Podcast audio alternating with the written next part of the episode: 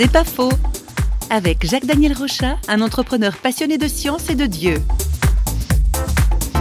Pour moi, l'un des grands fondements qui me conduit à m'attacher à la foi chrétienne s'appuie sur la révélation que Dieu est humble. C'est vrai que l'homme a depuis toujours été fasciné par la grandeur.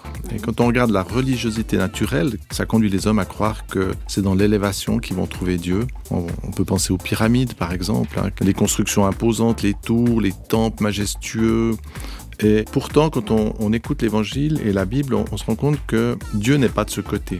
Quand on regarde, même sur le plan scientifique, c'est intéressant. Notre univers, qui est gigantesque, absolument colossal, qui compte des milliards de galaxies, a commencé sous une forme absolument microscopique. Et on voit que Dieu se plaît à faire de grandes choses avec celles qui sont infimes. C'est pas faux, vous a été proposé par Parole.fm.